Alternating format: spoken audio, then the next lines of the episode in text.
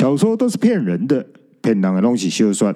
看，鬼话文又来了。小说说说说，反反人之战一点五，脑机首波上市的二代生化人反反人，只有九百九十九人，由光明会透过预购去遴选购买者，其中也获选的是身上继承了百年黑道家族的血液，当然也继承了王国般的黑道资产。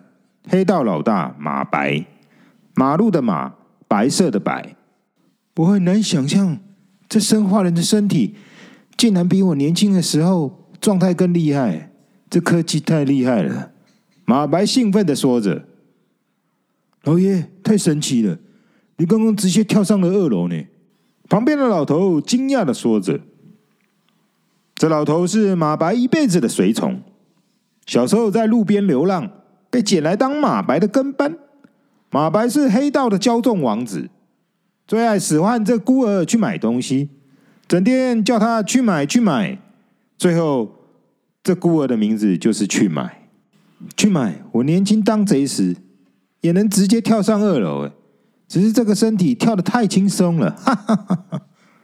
等你挂了，去买二号正等着你去爽。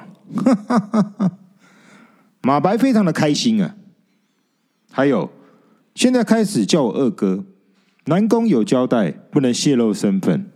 马白认真的交代：“呃，好，但是为什么是二哥？”去买不是很明白的问。我想，如果你叫大哥，我不是很容易被误会成黑道吗？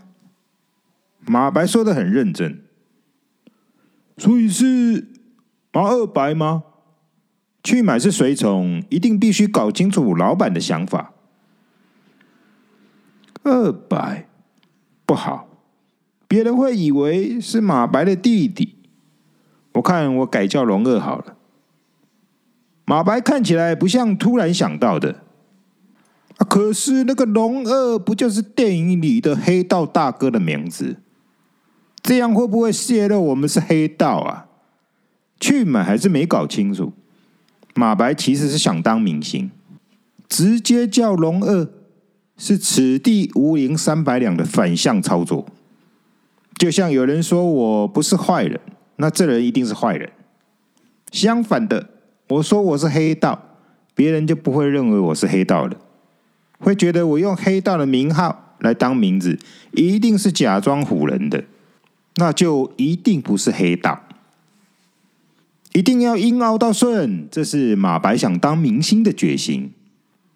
可惜了，这马白。就算活过了一百岁，但始终还是没搞清楚媒体的自动黑白上色法则，并不是认名字的。二哥太神了，竟然能悟出这么复杂的道理，我真的是跟对人了。去买一张满布皱纹的老脸，竟然就流下了两行泪。马屁拍了一辈子，泪说来就来。去买，你说了一辈子的跟对人，以后就不用再说了。马白用一种义气在挺乡亲的口气说着：“啊，二哥啊，我我我去买，右手抓着胸，一副样子就像被神机降生一样，感动到发抖。啊，好了好了，你这抖身神技哦，抖了一辈子还没玩腻呀！哈哈哈哈！啊，我我我去买的脸配合着马白的巴掌方向，甩来又甩去的演着。”够了，够了，别讹了。马白又来回扇了好几下，多送你几下，让你爽个够。这是马白与去买族谱间的乐趣，一个假扇巴掌，一个假死甩头，两人一辈子都这样玩，到底是谁玩不腻，已经分不清了。可是去买忽然静悄悄的站着没动，直挺挺的，也没搭腔。阿白觉得去买平常聒噪的很，这安静很怪，于是往去买的脸上看去。由于去买也是近百岁了，脸太皱了，眼睛有没有张着，需要凑近一点才能分辨。仔细看，去买一脸的红，眼睛还是无法确认是否闭着。马白看了去买装死，哟，有新招哦。马白觉得新鲜，去买还是没打枪。马白忽然意识到，手伸过去摸了脉搏，才发现啊靠北，恁爸活了百外岁，从来没有人看过有人在马屁的路上可以站着死啦。啊兄弟，你搞你搞。其实马白两人一直在等着去买的肉身死掉，这时去买终于死了，马白特别开心。可是马白竟然流下了泪。兄弟，啊你肉身已死，我算替你哭过了，算是回报你送走我肉身时所流下的泪。想不到你连忌日跟生日都一样，在我后面一天，真不愧是我的兄弟了。我们肉身都往生了，从此族谱园已结束。接下来，你我往后就是兄弟了啦。东西早就准备好了，放着备用。将去买的肉身躺平后，带上了脑机。马拜拿起了三支香烟，这是为了遵循正统的黑道古礼。由于没有人抽烟，于是，在高价买来的香烟上沾了红色的色料。模拟点燃的样子，再将香烟插上了白米碗，然后恭敬的往去买的肉身上拜了三拜。嘿，兄弟，我肉身死是在睡梦中，你这种站着也能死，真的是挺我到死呢。这个我不如你，我服了。马白真心的赞叹：去买站着死。这时，去买的耳朵上那个像助听器一样的脑机开始闪烁。不停的闪着，脑机开始语音说明，记忆转载程序启动，反反人召唤中。一个反反人被脑机召唤进来，走到去买的身旁站定。生化人此时脸上没有五官，整个是平面的。语音念出平面上显示的“脑波辨识中”这五个字，这是死者生前用脑波与生化人的核心先行媒合过。由人类使用意识去同意记录脑波，才有办法在肉身死后透过脑机直接启动。这段脑波记录会用来证明人类肉身死亡，自动上传到共济法庭。记忆传输载入到生化人的思考核心中，程序启动了。时间在平面的脸上倒数中：十、九、八、七、六。一倒数到零，生化人平面的脸亮成了整个红色。噔噔噔噔，辨识成功的声音响起，生化人说出并显示在脸上绿色的字：“脑波正确。”这辨识用的是量子电脑的飞速运算，比对了脑波中最近十年的记忆，才花了十秒。我是气埋。我愿意在死后将记忆载入生化人六六二号中，继续延续记忆的存活。法定肉身生命正式结束，先暂时入冰，等待法庭证明通过后，再行火化肉身。这些过程都以意识认证记录，并连上区块链的记录公证。这是当初去买硬背下来宣誓同意的内容，被脑机从脑波中读了出来。播完去买的原声后，法定的宣誓程序结束。